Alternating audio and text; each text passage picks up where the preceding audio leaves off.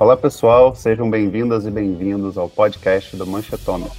Eu sou Eduardo Barbabella, um dos pesquisadores do Manchetômetro e serei mediador nesta semana. Antes de começarmos, convido todos e todas a participarem da nossa campanha de financiamento coletivo no site da Benfeitoria. Para contribuir, basta acessarem o link www.benfeitoria.com/manchetômetro. Toda ajuda conta muito. No último dia, 13 de agosto, a Argentina foi às urnas para decidir quem serão os candidatos nas eleições de outubro deste ano. Com o país sofrendo com uma grave crise econômica, a oposição surgia no horizonte com possibilidades reais de superar o peronismo. As pesquisas indicavam que Javier Milei, candidato da extrema-direita do partido La Libertad Avanza, surgia à frente. Milei é deputado no parlamento argentino e se afirma como liberal libertário, ou como ele diz, um anarquista de mercado. Os fracassos dos candidatos do partido nas eleições locais sugeriam que Milley poderia fracassar também nas primárias. No entanto, temos o contrário. Milley vence as primárias, superando a candidata de Macri e o candidato do governo. Para conversar sobre este contexto argentino e as eleições de outubro, convidamos a pesquisadora Beatriz Bandeira de Mello, doutorando em Relações Internacionais na UERJ, mestre em Ciência Política pela Unirio, pesquisadora do Laboratório de Estudos sobre Regionalismo e Política Externa, da UERJ, e do Grupo de Relações Internacionais e Sul Global da Unirio. Seja bem-vinda, Beatriz. Oi, Dudu, tudo bem? É sempre um prazer estar aqui com o Manchetômetro. Queria saudar nossos ouvintes. Bom dia, boa tarde, boa noite. É, espero que essa nossa conversa seja interessante, que a gente possa conversar um pouquinho sobre o que está acontecendo na Argentina. Perfeito, é um prazer enorme ter você aqui com a gente novamente, Bia. É, e para a gente começar, Bia, uma das justificativas que a gente né, viu nesse momento imediatamente após a vitória do Milley nas primárias foi que um dos, uma das justificativas foi o voto de protesto. Então, ele teria ganho das, dos motivos porque tivemos muitos votos de protesto na Argentina e ele capturou a maioria deles, um protesto contra o governo atual e a classe política como um todo na Argentina.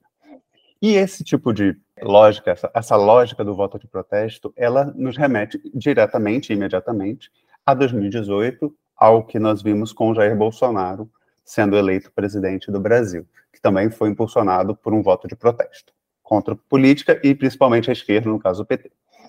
É, na Argentina, esse protesto está direcionado a um peronismo né, e ao cristianismo e, a, e, essa, e a atual crise econômica que é forte no país, e o Milley, ele é economista, né, então isso também é uma característica dele. Outra característica né, que a gente acaba percebendo no Milley é que o Milley ele faz, faz o uso de discursos agressivos, né? Então ele ataca os seus adversários, ele ataca o comunismo, ele ataca o Banco Central, as instituições, o Estado de todo, ataca a China, enfim, ele ataca todo mundo que não é do lado dele. É, e isso, novamente, remete ao Bolsonaro.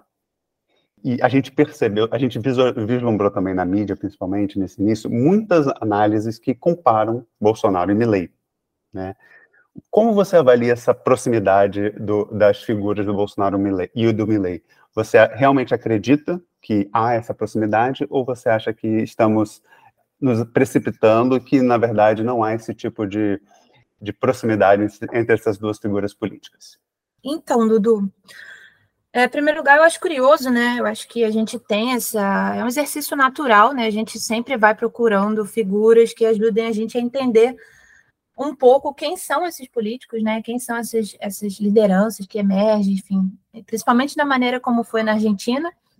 Então, só para contextualizar um pouco, né? O Milley, ele é, como a gente, como você pontuou, ele é um economista, né? Ele tem essa trajetória mais vinculada ao mercado financeiro, ele já foi consultor, ele já atuou no Fórum Econômico Mundial, então ele tem já uma trajetória dentro dessa área, né? Ele não é um político de carreira tal como era o Bolsonaro. Então, ele não tem uma atuação na Câmara, ele nunca foi parlamentar, com exceção de 2021, né? Ele foi eleito deputado em 2021, então faz dois anos que ele exerce essa, esse cargo na Argentina, mas ele já, de cara, não possui essa mesma trajetória política, digamos assim. Então, isso já coloca ele numa posição é, de outsider, né?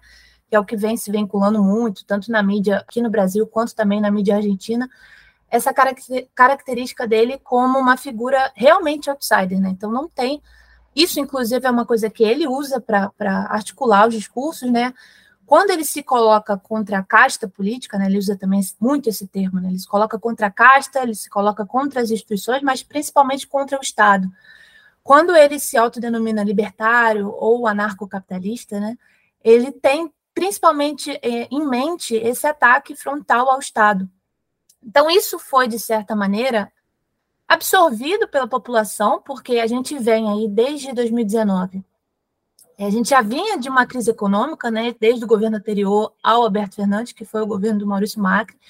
Então, a gente já vinha numa debilidade econômica, né, uma, uma falta de, de resposta, principalmente do Estado, né, de dar conta de algumas deficiências, é, de conseguir implementar políticas mais é, robustas em termos de, de conseguir justamente né, gar garantir algum tipo de desenvolvimento orientado pelo Estado. Então, a gente já vinha já numa debilidade, que foi, obviamente, acentuada pela pandemia, né? Então, isso também conta bastante na forma como a, a, a, população vai enxergar o papel do Estado.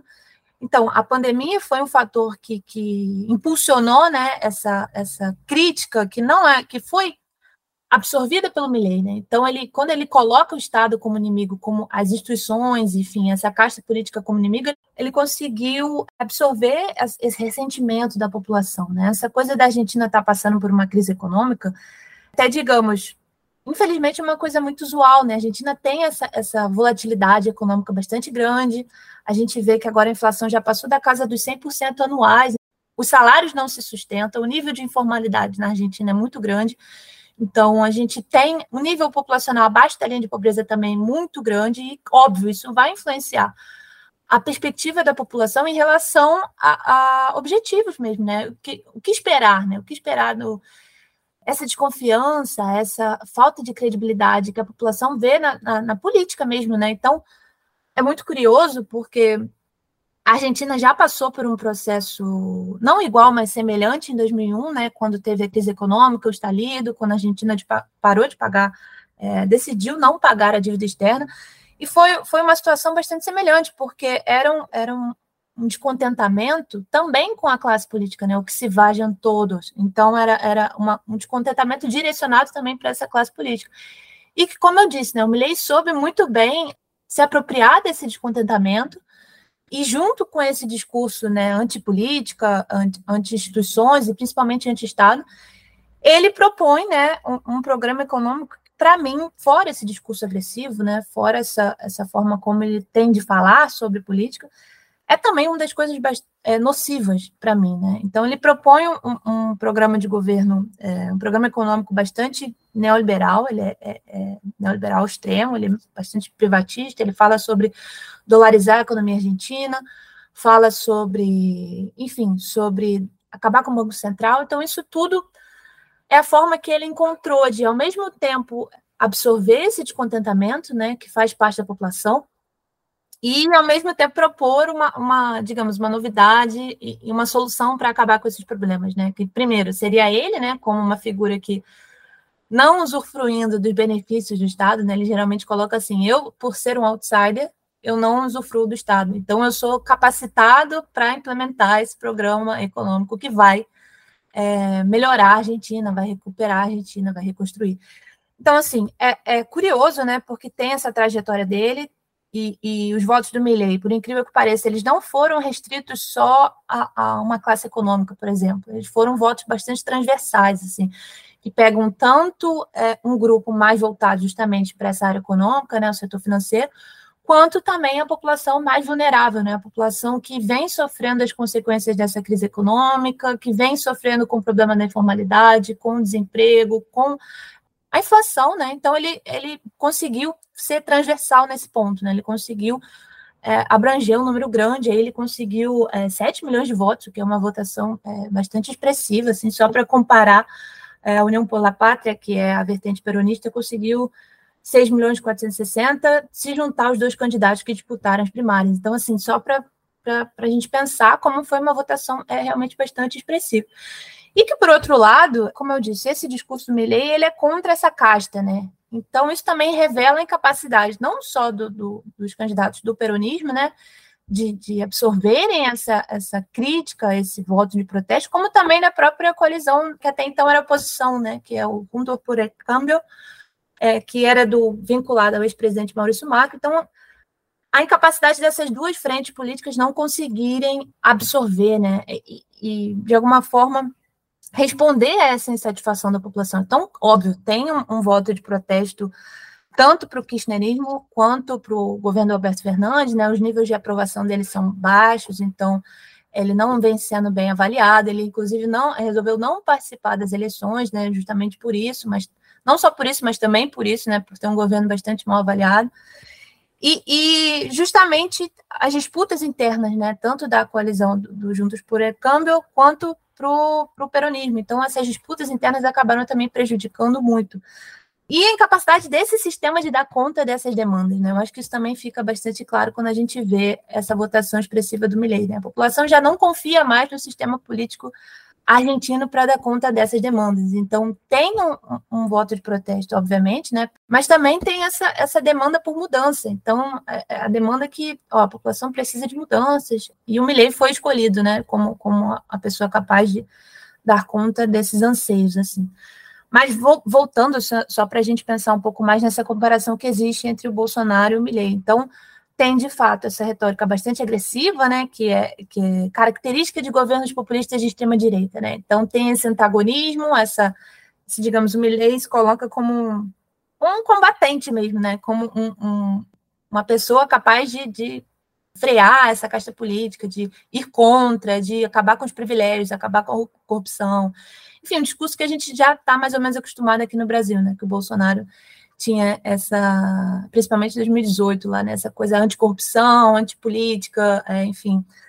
E ao contrário do, do, Brasil, né, que a gente tinha o Partido dos Trabalhadores, né, como um alvo central, no Milei a coisa está mais diluída, né? Ele, como ele ataca tanto os macristas, né, quanto os kirchneristas, peronistas, ele é, ele é mais contra é, a casta, né? Eu faço questão de reforçar porque ele usa bastante esse termo. Algumas diferenças também, né? O Milley, ele ao contrário do Bolsonaro, apesar de ter algumas posições conservadoras, por ele se autodenominar libertário, ele, por exemplo, permite o casamento entre pessoas do mesmo sexo, porque ele acredita que o casamento é um contrato. Então, por o casamento ser um contrato, o Estado não deve interferir. Então, as pessoas são livres para estabelecer que tipo de contrato elas querem levar. Então, isso mostra que, por exemplo, ele não está tão interessado em interferir em escolhas pessoais. Mas, por outro lado, ele, é, ele se coloca como anti-aborto, porque ele considera que o aborto é uma violência contra a vida. Então, os pilares dele, na verdade, ele que ele defende são vida, propriedade e liberdade. Ao contrário do Bolsonaro, né? a gente tinha Deus, né? Então a, a religião para ele também é outra área que, que o Estado não deveria interferir, enfim. Ele se coloca como cristão, mas, mas ele critica o Papa Francisco, então é, é um mosaico muito curioso, assim. Mas tem essas diferenças. E por fim, eu queria colocar é, uma outra questão que sempre aparece muito, né, que dizem, ah, o Bolsonaro, é, ele tinha o apoio dos militares. Na Argentina é diferente, porque a justiça de transição na Argentina, da ditadura para a democracia, ela puniu muitos militares, né, prendeu e condenou muitos militares que foram é, violadores de direitos humanos na Argentina. Então, a justiça de transição lá funcionou no sentido de não permitir que os militares atuem tão firmemente na política como a gente viu aqui no Brasil. Mas isso não é de todo não é de todo verdade, porque a vice do Milley, né, a, a Vitória Villarruel, se, se assim se, se fala, mas a, a Vitória ela é ela atua, digamos assim, como uma ponte entre o programa do Milley e os militares. Ela era filha de militar, ela é filha de militares, né?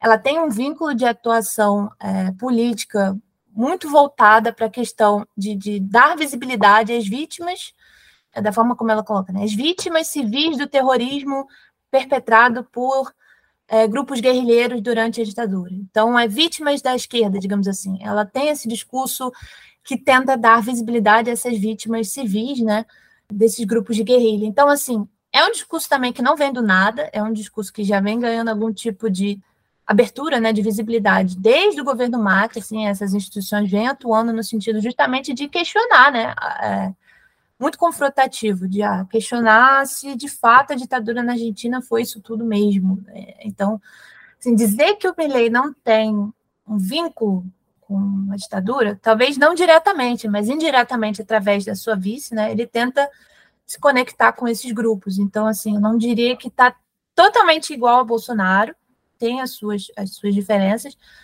mas também não está tão distante, né? Então, como a gente vinha conversando, o Milley ele é um economista que faz uso do discurso populista para dar visibilidade ao seu, seu projeto econômico, ao seu, seu, sim, seu programa econômico. Então, ele encontrou, pela via do populismo, a forma de adquirir visibilidade, de conseguir né, se colocar contra essas pautas. Né? Então, ele é contra é, é, o movimento feminista, ele se coloca né, contra o marxismo cultural, contra os comunistas, os socialistas, tudo isso que a gente está mais ou menos familiarizado a partir dos discursos do Bolsonaro. Mas tem essas diferenças também que é importante a gente olhar né, para as trajetórias de cada um, como eles se colocam, enfim.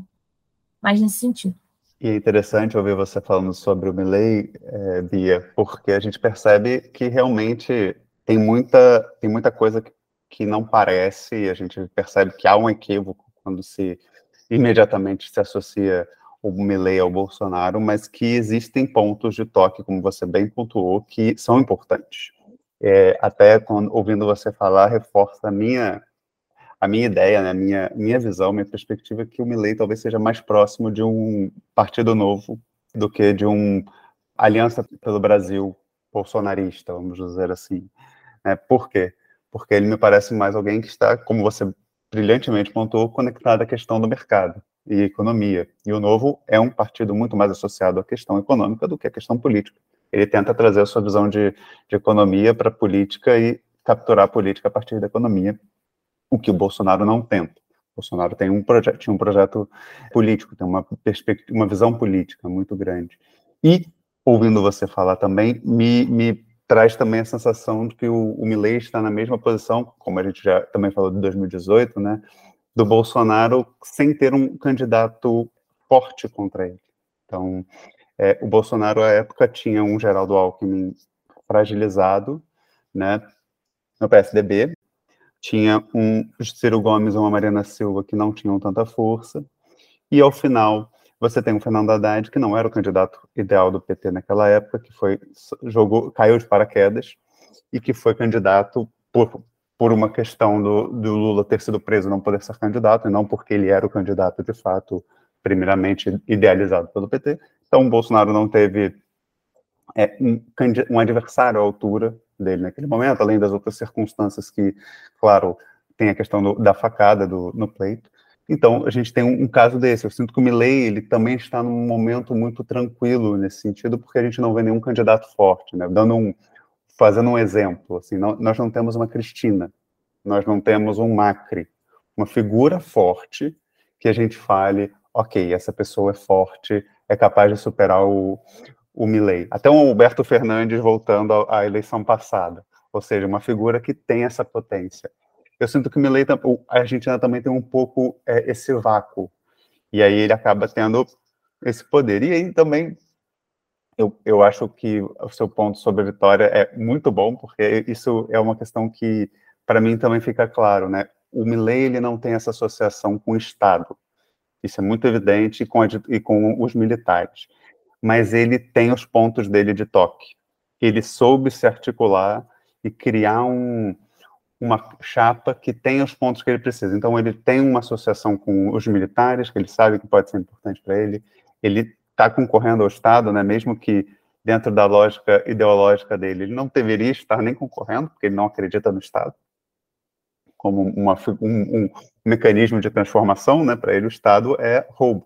Né? O anarcocapitalismo, de forma muito simplória, a gente partilharia disso, ele não deveria estar nem competindo. Então, ele estar competindo, a gente já, ele já cria algumas lógicas diferentes disso, principalmente a questão libertária dele. Ele mesmo fala isso em várias, em várias entrevistas, tá, pessoal? Quem quiser entender quem é ele. Eu queria ouvir um pouco de você sobre esse contexto dessa eleição, sobre como essa tempestade perfeita também favorece o Milley, porque é, pensando nisso, até, até para a gente pensar assim, a extrema-direita na, na, Argentina pode, pode ganhar assim como ganhou aqui no Brasil, também por uma, assim, tem outros fatores, claro, mas é um pouco pela tempestade perfeita que não trouxe candidatos à altura para superá-lo. Então a gente não tem nenhum candidato forte ali para bater de frente com ele e ser capaz de, ok, a gente aqui tem alguém que possa fazer como o Lula fez no Brasil ano passado, ou seja, podemos ter uma frente ampla a gente consegue é, equivaler isso. E aí eu quero também te ouvir um pouco sobre como você vê a mídia argentina tratando o Milley. Até porque eu já vi que o Milley é estilo, retomando, né, aí sim, igual o Bolsonaro, adora um programa de entretenimento e, faz, e fazer os seus memes e, e se apresentar na, nos diversos programas de televisão da, da Argentina. Interessante, Dudu. Eu acho, eu acho curioso porque foi exatamente assim que ele foi adquirindo visibilidade, né? Ele, ele fazia participações em programas de TV, mas ele era bastante assim, bastante direto. Ele falava mais sobre economia, ele criticava as políticas do kirchnerismo, do macrismo, ele falava mais sobre essas questões econômicas. E num determinado momento ele começou a falar sobre outras coisas, falava sobre a vida pessoal dele, falava assim, ele começou a entrar nesse personagem, né, digamos assim. Eu acho que tem a influência, por exemplo, da irmã dele, né, Karina Milley, que é basicamente a estrategista de campanha, né? Então ela cuida dessa parte mais performática, da questão dele ser basicamente um rockstar, né? Então, como você falou, ele gosta muito de, estar na TV, de ele de, de fazer a performance dele, de falar, de gritar. Tem muito vídeo no TikTok, né? E aí eu, eu chamo atenção para esse ponto, né? Das redes sociais de novo exercendo um, um, papel bastante importante, né? Ele consegue usar o, o, TikTok, principalmente o TikTok, né? Não tanto o Twitter, por incrível que pareça, ele também está no Twitter, também está no Instagram, mas eu acho que, o TikTok, eu tenho lido bastante a respeito disso, né? Como ele consegue, com aqueles cortes, né? expor ideias econômicas, e isso vai sendo comprado por um setor específico da população. Né? Os eleitores dele, eu vi que estão tem essa dimensão transversal, mas são principalmente homens na casa dos, dos 30 anos, né? Até 30 anos. Então ele consegue penetrar né, nessas camadas assim muito pelas redes sociais, né? O que a gente também viu no, no exemplo do Bolsonaro, né? Então tem justamente essa questão performática. Ele gosta muito de, estar nos programas. Tem, teve um vídeo que viralizou, né? A gente estava conversando sobre isso. Tem um vídeo que viralizou recentemente, que é ele cortando assim os ministérios, falando que vai, vai acabar com vários ministérios. Isso também reverberou bastante. Então, ele é um cara que gosta muito de falar, né? Ele, ele descobriu nessa estratégia uma forma de se tornar é, é, viável, né, politicamente. Mas você falou sobre a tempestade perfeita. Eu acho que colabora muito, assim. Eu acho que a gente viu é, disputas internas tanto na, na Junta por el Cambio, que é a, o Cambiemos, né, associado ao presidente Maurício Macri, quanto na, na chapa União por la Pátria, que é a do peronismo. Então, a própria definição de quem seriam esses candidatos, né, o apoio que o ex-presidente Maurício Macri ia dar aos seus candidatos. Então, teve uma disputa interna né, entre a Patrícia Bullrich e o Larreta. Então, assim, ambos né, tentando ocupar esse espaço. E acabou que a disputa interna adquiriu é, uma relevância muito grande, a ponto de deixar para as primárias a decisão de quem seria o candidato da chapa. Então, é como você falou, não, não tinha uma figura tão proeminente. Na verdade, a gente nem antes disso, né? Eu acho que parte da política institucional não esperava esse resultado do, do Milley, né? Então, isso por si só já é muito representativo de como esses dois grupos, né? Falando só dos dois, dos principais, né, atualmente, percebiam a disputa política, né? Então, até duas, três semanas atrás, a disputa estava entre o Cambiemos e a, a, a, chapa governista, né? Não tinha a possibilidade do Milley, obviamente, né? Se esperava que ele fosse ter alguma votação é, significativa, mas não de que ele seria o mais votado. Então, isso mostra, inclusive, que nem as próprias forças políticas principais da Argentina hoje contavam com esse resultado. E agora, depois, né, já faz uma semana que, que as primárias aconteceram, e agora está no momento de reorientar a rota, né? O que vai se fazer? Porque você falou, não tem, por exemplo, a Cristina Kirchner, é, é, que é a figura mais importante do, do peronismo hoje. Então, como, como esperar, como você a, a, a campanha daqui para frente, né? Ela vai entrar, ela vai se colocar como uma força, ela não vai. Então, ela tem uma leitura política que é, ela inclusive foi a figura que já falava sobre a possibilidade de serem três forças e não só duas forças. Então, ela tem uma leitura sobre a situação. Obviamente, a presença ou a ausência dela pode influenciar, inclusive, o desempenho do, do da chapa, né, da União pela Pátria nas eleições Então, obviamente, isso vai influenciar o Massa, né? Como a gente estava conversando, ele é uma figura dentro do peronismo que está mais à direita, né? O candidato que teria sido apoiado pela Cristina não era o Massa, né? Isso foi uma decisão interna do partido. Eles decidiram é, apresentar o Massa e não o Eduardo de Pedro, o Vado de Pedro, né? Que é, era o candidato que a Cristina apoiaria, né? Numa eventual disputa. Então, se abriu mão dessa disputa interna, né? Em prol de se colocar o Massa como uma figura que poderia ser, né, por ser ministro da Economia, né, justamente por ter tido uma atuação é, de negociações com a FMI, por exemplo, pró, pró acordos, enfim, de tentar justamente trazer essa, também essa discussão econômica para dentro do peronismo. Mas ainda assim é uma figura muito. Por exemplo, a, a, esposa dele concorreu nas eleições e não venceu. Então, isso também não é. Nas eleições regionais, que eu digo, né? Isso também não é garantia de que ele é uma, uma figura totalmente aceita dentro do, do, do peronismo. Então, assim, é complicado, Dudu, como você falou, não tem assim, não é óbvio. A gente não pode dizer hoje como vão, vão ser é, é, as eleições no dia 22 de outubro. Mas, obviamente, agora, como você colocou, quem está numa posição mais favorável é o Milley, né? A, a Patrícia Bullrich, que foi a vencedora das primárias dentro do Cambiemos, e o Massa dentro do peronismo, agora vão ter que disputar, né? Então, a estratégia, por enquanto, tem sido a do Massa de colocar a Patrícia e o Milley é, dentro de um mesmo balaio, né? contra o projeto de país que o peronismo quer manter e quer é, otimizar, enfim, pela questão do Estado, da industrialização, de recuperar os salários, enfim, coisas que são mais tradicionais da, da, do histórico é, político-partidário do peronismo. E a estratégia da, da Patrícia, por outro lado, é não se aproximar tanto do Milley, né, mas também tentar derreter o apoio do, do, do, do Massa, né? Então, é uma situação bastante complicada, no sentido de que quem está surfando agora, por mais que seja difícil admitir, quem está surfando agora melhor é o Milley, porque ele adquiriu mais visibilidade, ele está tendo mais espaço para falar na mídia e logo apresentar suas proposições. Óbvio que isso também gera, ao mesmo tempo que ele está mais exposto, ele vai passar por mais questionamentos, obviamente, né? Principalmente agora eu tenho percebido que o intuito tanto da mídia argentina, né? Eu acho que mais da mídia argentina é pegar essas contradições dele, né? De apontar algumas contradições. Tipo, ah, como é que você pretende dolarizar a economia? Ah, mas se terminar com o Banco Central, quem é que vai cuidar da política monetária? Então é, é bem nesse sentido de ir tentando desconstruir algumas políticas dele, que a gente sabe que na prática teriam uma resistência bastante grande, né? Ele não tem apoio parlamentar, ele sequer tem apoio. É, nas províncias, né, não tem apoio regional, os candidatos que ele apoiou não conseguiram ir bem né, nas eleições. Então, assim, ele não tem esse apoio, não tem essa garantia. Óbvio que ele também já alegou que. E aí vem o aspecto autoritário da fala dele, né, que eu sempre presto atenção. Ele já alegou que, se não conseguir passar as reformas que ele deseja fazer, ele vai levar para referendo, e caso não consiga no referendo, ele vai tentar de outra forma. Então, ele está bem certo do projeto econômico que ele quer implementar. E ele está disposto a pagar as consequências disso, que eu considero bastante arriscado. Assim. Ele já falou abertamente sobre isso. Ele está disposto a lidar com as consequências e com os custos políticos de implementar as decisões que deseja implementar. Então, reforma trabalhista, é, reforma no sistema de educação, ele já falou sobre privatizar pesquisa científica, o PUNICET. Então, assim, a gente sabe que existem restrições na prática, principalmente porque ele vai precisar manter um diálogo com o parlamento, e ele não tem apoio nem base para fazer isso agora, mas ele está disposto, é, a gente vê isso na forma como ele fala, né? ele está disposto a elevar, a elevar a aposta até o máximo que ele conseguir. Então, ainda está muito no calor do momento, né? É, é a gente sabe como Bolsonaro, né? Ele, Bolsonaro resolveu brigar com todo mundo e no final ele não conseguiu nada, né? Brigou com todo mundo, brigou, brigou.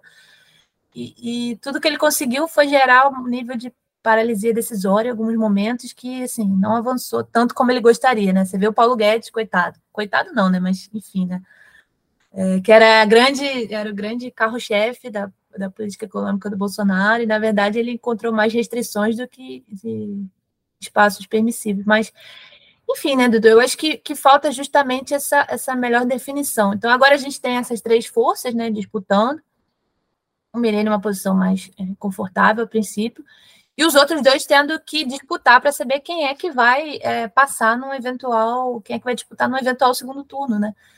Porque isso também é curioso, porque se fala muito na possibilidade de ter um segundo turno, mas e se por acaso o Milley ganhar no primeiro turno, sabe? Eu acho que tem muito pouca gente falando sobre isso, sabe? Tem muita gente já pensando, não, e aí o Milley vai disputar com Massa e Pererê, e, enfim, já tem toda uma, uma projeção para o segundo turno, mas, né, a gente sabe que pode acontecer, obviamente pode acontecer, é muito difícil é, a gente cravar agora, mas também deveríamos estar pensando sobre a possibilidade dele ganhar no primeiro turno direto, sabe? Ainda mais agora que ele tem mais visibilidade. Mas justamente falta essa, essa coisa mais orientada para quem vai ser, quem vai disputar esse espaço com ele, sabe? Falta. Então, é, é a título de, de, não tanto de análise, mas de curiosidade mesmo.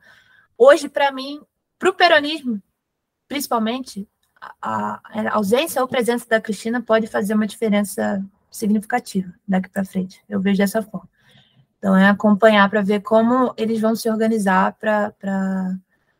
Enfim, o, o, a possibilidade do, do, do Cambiemos fazer uma aliança com o Milley, o Macri, inclusive, saudou o Milley, enfim, falou que, na verdade, eles todos estão ali para barrar o kirchnerismo, enfim. Então, do lado do Cambiemos, né, do, do, do macrismo, eu acho que tem essa, esse, esse intuito de, beleza, né, se não, é, se não somos nós, o Macri, inclusive, falou isso, né, se não somos nós, que não sejam eles, né, o kirchnerismo. Então a gente está contra o kirchnerismo, contra a corrupção, então a gente está com quem vai lutar contra isso, né? Então é bastante curioso, assim. Eu acho que quem tem que correr mais atrás do prejuízo é, é o peronismo agora. Eu veria, veria dessa forma.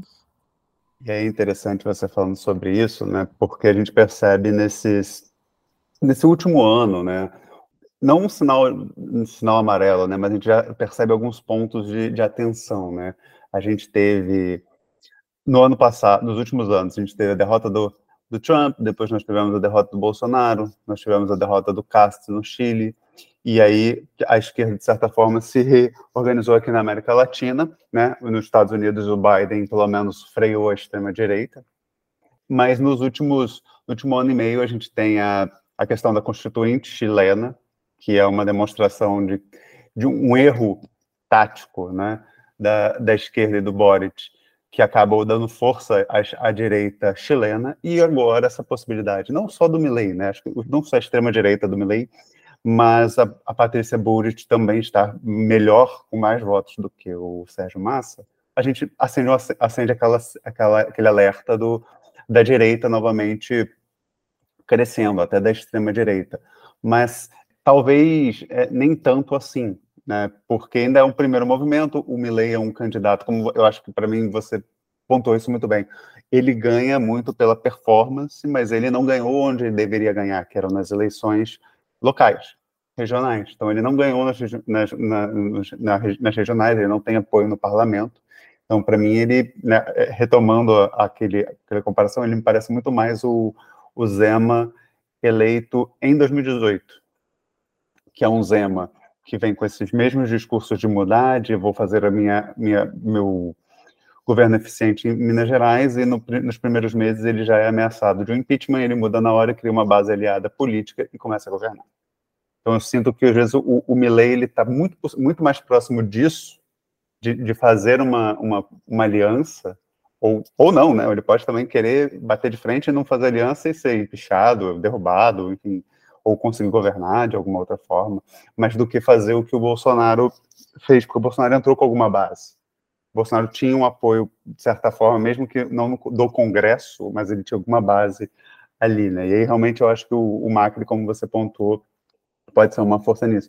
Mas você acredita, né, Bia, para a gente até passar depois para uma pergunta mais, para a gente passar para esse tema de regionalismo, que é uma hora da, da América Latina se preocupar porque, vamos dizer, a gente teve um, um movimento à direita, voltamos agora, estamos com um movimento à esquerda, a Guatemala também agora teve uma, uma, uma, vamos dizer, um vislumbre de um presidente de esquerda, o Equador também tem, o primeiro turno venceu uma candidata de esquerda, à frente, né, está na frente, será que é preocupante ou não? Foi só um caso, é só um caso, um caso de extrema-direita, ainda, ainda não, não tem nada resolvido, não é uma, não é uma questão de preocupação para a região?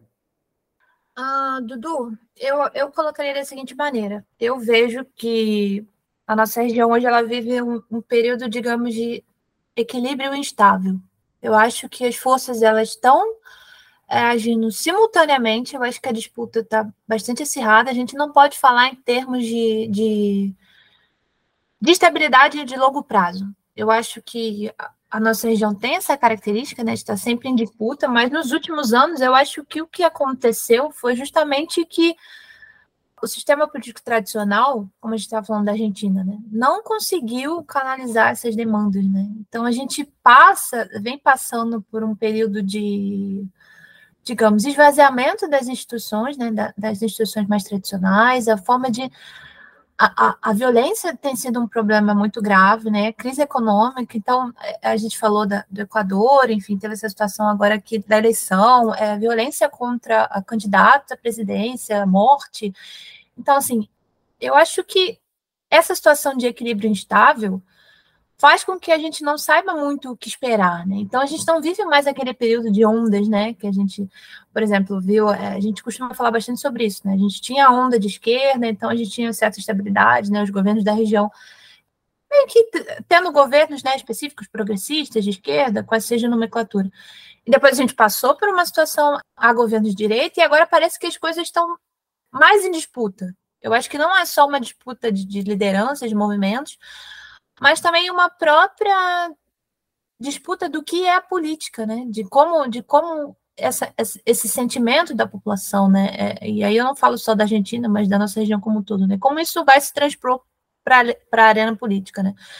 A gente passou por isso no Brasil, agora a gente vem vendo a Argentina enfrentar o mesmo problema. Eu citaria ainda, é, não só no Equador, mas, mas tem também em El Salvador agora, a gente está vendo Nayib Bukele que é um, um presente que simplesmente abriu um estado de exceção em El Salvador e está prendendo pessoas indiscriminadamente, ferindo inúmeros direitos humanos. Então, assim, a gente vê que a situação ela vem se aprofundando num ritmo muito rápido, sabe? Eu acho que não é não é questão mais de, de, de ciclos, sabe? Eu acho que a gente está vivendo uma situação bastante instável, a ponto de que a gente não consegue mais prever por exemplo, se um governo vai chegar até o final ou não.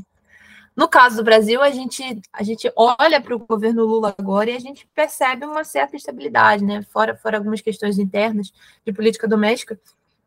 Mas isso não é garantia no longo prazo de que esse é, equilíbrio estável não vai se manifestar de alguma forma. Porque, por exemplo, no Brasil, o bolsonarismo ele segue vivo.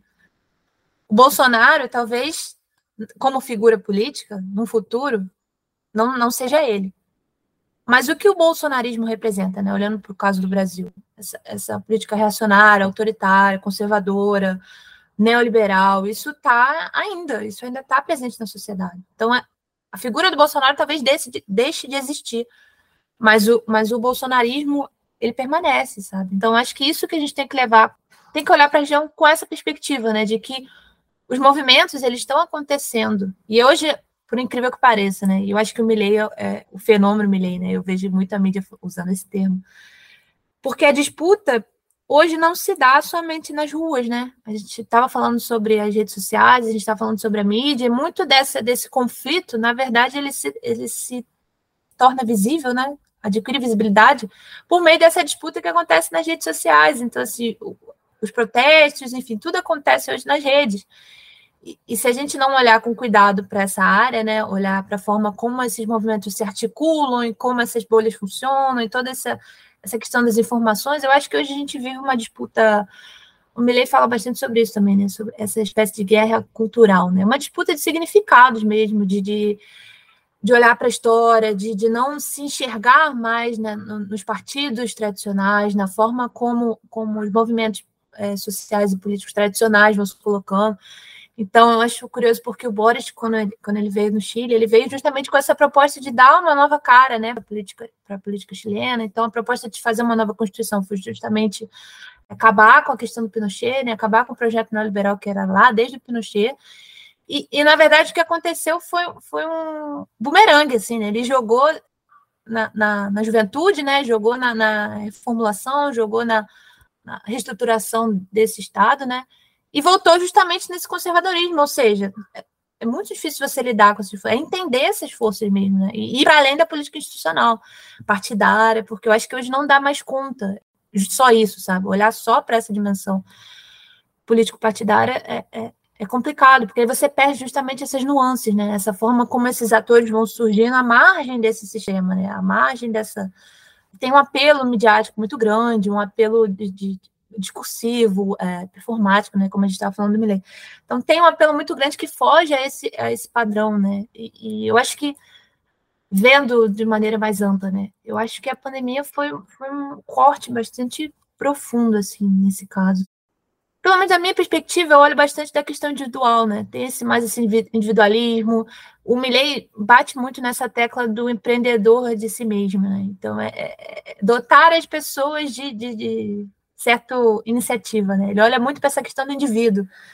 É, então, como pensar a política hoje, não só na nossa região, né? Tendo essa, essa endeusamento do indivíduo, né? O indivíduo é político, então não, a, a, forma de pensar política coletivamente, primeiro, não é mais é, voltada para questões institucionais somente, embora né, o Milley esteja concorrendo à presidência da República, né? Então é, a gente também não pode descartar a importância das instituições, é, mas também pensar as duas coisas conjuntamente. Então acho que a nossa região passa por esse momento, assim, né, de, de esse, eu chamo de equilíbrio instável.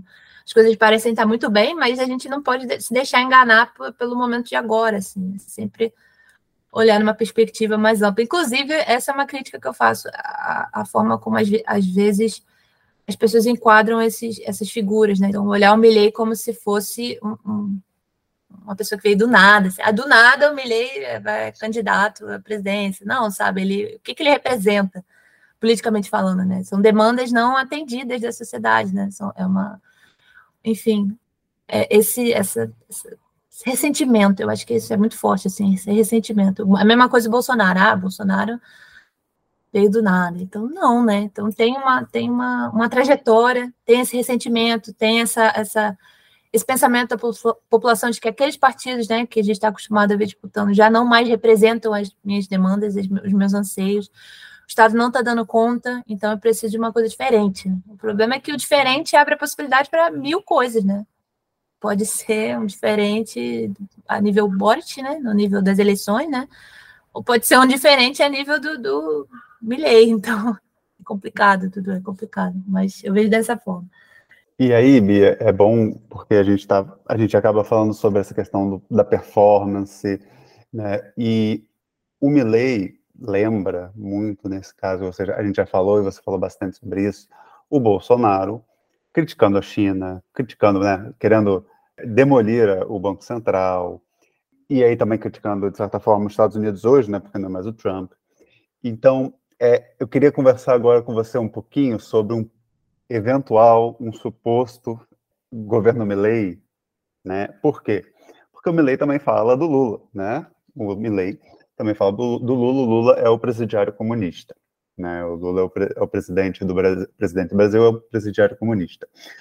E aí a gente quer saber, pensar um pouquinho, ouvir um pouco de você sobre o que você, como você acredita que seriam essas relações Brasil e Argentina, se você acredita que mudariam muito, até pensando um pouco de como o Milley né, pensa essas questões, e até pensando, aí queríamos também pensar com você um pouquinho no continente, como é que ficaria essa questão no continente, e o Mercosul, porque, pelo menos na minha perspectiva, acho que o Mercosul não encaixa muito na ideia do que o Milley entende de, de economia. Né? E aí é importante, até para quem está nos ouvindo, né, saber por, por, o que, que tem, tem um contexto essa pergunta, né? Além de, claro, a gente sabe que o Milley é extrema-direita e o Lula é de esquerda, tem a questão que a gente viveu há pouco tempo uma, uma situação parecida, apenas de forma trocada. Né? O Brasil tinha o Bolsonaro de extrema-direita e a Argentina tinha de centro-esquerda o Alberto Fernandes. E aí, muito se falava, o Bolsonaro criticava muito o Alberto Fernandes, criticava, reclamava, falava mal da Argentina, mas as relações, de certa forma, foram pragmáticas. Então, aconteciam relações entre Brasil e Argentina, não cessaram totalmente, porque o Alberto Fernandes era o comunista e o Bolsonaro era o patriota. Não existiu isso. O Bolsonaro não fez isso. Então, há o contexto, a história nos mostra que não é provável que essas relações cessem totalmente. Então, a gente queria ouvir um pouco de você, o que você imagina para a gente poder pensar o que aconteceria nessa, na, no continente, nas relações Brasil e Argentina, nesses próximos anos, se isso, né, no futuro vier a acontecer uma vitória do Milley. Dudu, nesse, nesse aspecto, eu acho que tem algumas nuances também que eu queria trazer. Assim. É, em primeiro lugar, parte do projeto né, do Milley, direcionado para a condição de política externa e para a relação da Argentina com os países no mundo, passa por essa, por essa interpretação dele a respeito de qual seria o papel da Argentina no mundo. Né? Então, é, vinculado a esse projeto econômico dele, né, de, de neoliberal ao extremo, né, é, ele fala muito de uma abertura indiscriminada da Argentina, uma abertura, inclusive, unilateral para negócios, para comércio, enfim, ele fala muito sobre isso. E, mas, ao mesmo tempo, é o que eu como eu, eu tenho esse costume de olhar para a coisa mais é, holística, né, para análise da trajetória mesmo, era basicamente o que o Macri falava quando em 2019. Então, em 2019 não, perdão, em 2015. Nesse aspecto, o discurso é bastante parecido, assim. Acho que não tão agressivo quanto o do Milley, mas o, o Macri falava, por exemplo, de desideologizar a política externa, de, de deixar as relações com a China e com a Rússia no segundo plano, priorizar relações com os Estados Unidos e Israel e é, tornar o Mercosul mais flexível, né? É, é, é, fala muito sobre, por exemplo, diminuir as tarifas, né? A tarifa externa comum, ou, é, ou, enfim, atuar no sentido de diminuir as tarifas e facilitar o comércio entre os países. O Milley, ele é mais direto nesse ponto. Ele considera que o Mercosul é uma união aduaneira é, que não funciona. Nem para isso funciona. Então, ele já é mais é, é, crítico nesse sentido. Né? Ele, não, ele vê que o Mercosul não tem finalidade. É, é economicamente falando, não é viável.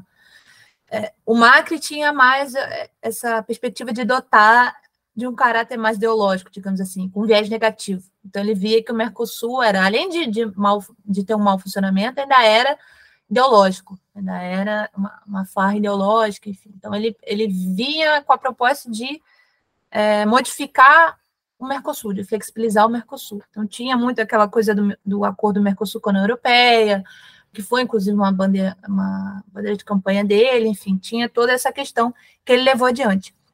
Agora, a nível bilateral, é que vem as diferenças. Eu, eu comparo com o Macri porque foi o governo que se propôs mais liberal recentemente, assim. Mas se a gente for mais atrás, também tem a questão do Menem, enfim. Mas o Mercosul nunca deixou de ser uma pauta mesmo em diferentes governos, isso nunca deixou de ser uma pauta. O que muda é a abordagem, né? Hora mais flexível, hora mais liberal, é, num tipo de regionalismo aberto, né? Hora mais voltado para a dimensão econômica, é, política, cultural, social, além da questão comercial econômica. E é surpreendente, assim, porque. E aí, de novo, as comparações com o Bolsonaro, né? Eu lembro que, que tanto ele quanto. E mais o Paulo Guedes na época também falavam que não, o Mercosul acabou, não tem, não tem mais nada que, que interessa para a Argentina, para a Argentina não, perdão, para o Brasil dentro do Mercosul. Então tinha muito esse discurso. Mas aí vem é o que eu sempre digo, né? Vem as implicações práticas disso. O Mercosul é o parceiro, é um dos parceiros comerciais mais importantes da Argentina. Dentro dele, o Brasil. Assim, a opção do Milley, nesse caso, é delegar de novo para a iniciativa privada né, os contratos e as formas de se fazer acordos comerciais, tanto é, a nível do Mercosul quanto a nível bilateral. Mas vem as implicações práticas disso, assim. Retirar a Argentina do Mercosul é terminar com um dos mercados de exportação mais importantes para a Argentina. Então, já vem o primeiro, a primeira. Não, eu não diria impossibilidade, mas a primeira questão a respeito dessa, dessa postura que ele adota. E aí, já no caso do Brasil, né? Tem, a gente sabe que, obviamente, convergência ideológica é um fator que contribui muito para as relações entre dois países acontecerem ou não. Então, obviamente, que se fossem dois governos alinhados, a chance da gente. A gente viu agora, né? Depois que o Lula foi eleito, o Alberto Fernandes já veio aqui milhares de vezes, já, já enfim, participou de reuniões, e sempre faz questão de estar tá mostrando que, no caso das relações Brasil-Argentina, a amizade vale mais do que o conflito. E isso é de conhecimento geral, né? A gente, a, a, a, analisando a trajetória das relações bilaterais, a gente sabe que a cooperação vale mais do que o conflito nesse caso. Então, se durante o Bolsonaro a gente viu, digamos, não, não uma ruptura, né? Porque eu acho que historicamente e, e, economicamente, comercial e inclusive politicamente falando, é impossível você promover uma ruptura drástica assim com um parceiro tão importante para o Brasil e para a Argentina, né? Mutuamente falando, ambos são importantes. Mas tem justamente essa questão de esfriar o relacionamento, sabe? Eu acho que você perde muito em termos de, de quem vai ocupar esse espaço. Se você tem discordâncias a nível político, alguém vai ocupar esse espaço. No caso do Bolsonaro, foi os Estados Unidos. Né? A gente viu que teve uma, uma perspectiva de alinhamento, o Brasil seguiu muito do que havia sido, é, do que estava sendo implementado pelos Estados Unidos, não só a nível retórico, mas a nível de atuação, principalmente na região, com a questão da Venezuela, teve tudo isso. Mas não, não vou dizer que não vai haver uma perda, né? Se for um eventual governo Milley, consequentemente vai ter uma perda, até porque o Milley já alegou que não vai fazer acordos com os socialistas. E aí ele incluiu o Petro, incluiu o Boris, incluiu o Lula. Então, eu gosto dessa categoria socialistas, né? Porque ela abrange, abrange tudo, abrange. É, Laclau ficaria muito feliz, porque é, é, o significante vazio, né? Abrange tudo, abrange todas as discordâncias dentro do, do socialismo. Então, a, essa categoria que ele usa, que também o Bolsonaro usou, né? Tudo que é ruim é socialismo e eu não quero essa galera. Então, vamos chutar eles para fora. Mas, obviamente, perderia muito no sentido dessa. Você não pode abandonar completamente, mas as relações ficam esfriadas, né? Elas ficam no, no nível de, eu digo, de operação padrão, né? Você faz só o mínimo ali, mantém as relações. Uma eventual saída do, do, do Mercosul eu considero muito, muito difícil, assim, por questões econômicas comerciais mesmo. Pelo nível de complementariedade que existe entre é, o Mercosul e a dependência da Argentina do Mercosul justamente como mercado exportador, né? Mas agora já expandindo para a região, teve essa fala dele, né, é, em relação. Ele não fala muito sobre Venezuela, o que é curioso. Eu acho que esse tema deu uma caída, né, de uns tempos para cá. Né, né, já bateram muito nessa tecla também. Eu acho que ele está tentando se reinventar nesse aspecto. Então ele fala agora de Nicarágua, né, que também é, é, é típico de, desse tipo de discurso. Mas tem uma coisa que ele bate muito nessa tecla, eu acho que não é muito também a área dele, né? Então ele fica só reproduzindo o que ele já ouviu alguém dizendo. Então não é uma coisa que ele se preocupa muito, eu vejo por esse aspecto, por esse ângulo. Assim. Não é uma coisa que ele, ele bate só nas coisas mais polêmicas. A China é comunista, não quero fazer política com assassinos, coisa e tal. O que também, agora falando de China, né? Tem uma implicação bastante grande, né? O Bolsonaro também tentou comprar briga com a China durante a pandemia, não só, mas também disse que o Brasil não. A China não ia comprar o Brasil, nas palavras dele, né? Então ele também tentou comprar briga com a China. Mas no caso da Argentina, eu acho que é ainda mais difícil, porque o nível de investimento direto que a Argentina faz na Argentina hoje é muito significativo. Então, a gente está falando de obras de infraestrutura, a gente está falando de construção de usinas, a gente está falando de exportação de commodities, a gente está falando, sem entrar na questão das assimetrias, mas a gente está falando também de uma dimensão comercial e econômica, que para a Argentina hoje a China é muito importante. Então, a Argentina foi o primeiro país da América Latina a entrar no cinturão da Rota da, da Seda, né? Então, assim, tem um impacto bastante grande. As relações entre Argentina e China nos últimos anos adquiriram um nível de importância, inclusive durante o governo Macri, que o Macri também tentou, né, como eu, como eu tinha dito anteriormente, também tentou barrar um pouco, né, a atuação da China e não conseguiu. Então, acho que isso tem implicações práticas muito sérias para simplesmente virar e falar, ah, não, a gente não vai fazer contato com comunistas, coisa e tal. Mas eu, eu eu não sou fatalista, né? Não, ele não vai conseguir. Eu acho que ele pode conseguir em alguns aspectos. Principalmente se ele se ele resolver adotar o mesmo tipo de estratégia que adotou Bolsonaro. Eu vou entrar em conflito com a China, mas eu vou manter é, o relacionamento comercial e econômico. Politicamente falando, eu não quero ter nenhum tipo de, de concordância, né? Eu não quero me aproximar é, da China nesse aspecto. Mas eu vou manter o que para o meu país é importante, né? É, é o vínculo comercial e econômico. No, no restante, eu quero saber dos Estados Unidos, politicamente falando, da ideologia, conservadorismo, enfim. Mas eu acho que tem essa, essa dimensão, né? A gente viu, o Bolsonaro nesse, nesse aspecto é um bom estudo de caso, assim, da forma como ele tentou. Muito ele conseguiu, mas por esse discurso conservador é, liberal, né? Conservador no sentido de ah, é, ideologia de gênero, essas coisas que a gente também já tinha visto com o Bolsonaro. Mas no eventual governo é, Milley, eu acho que essa é uma dificuldade que se apresenta, assim, sabe? Eu acho que no caso argentino, é, comprar briga com tanto com o Brasil quanto com a China tem um custo, e se ele é economista, ele deveria, né, pensar nisso. Ele tem um custo econômico muito grande, assim, no sentido de, de posicionar a Argentina no, no, no mercado. É, a própria implicação do, da, de uma possível entrada no BRICS, né? Isso vem sendo falando, é, vem sendo falado muito nos últimos meses, né? Então tem a forma como a China vem ajudando a Argentina financeiramente, né? Inclusive dentro do acordo do FMI, forma como isso vem sonando cada vez mais intrínseco à política comercial e econômica da Argentina.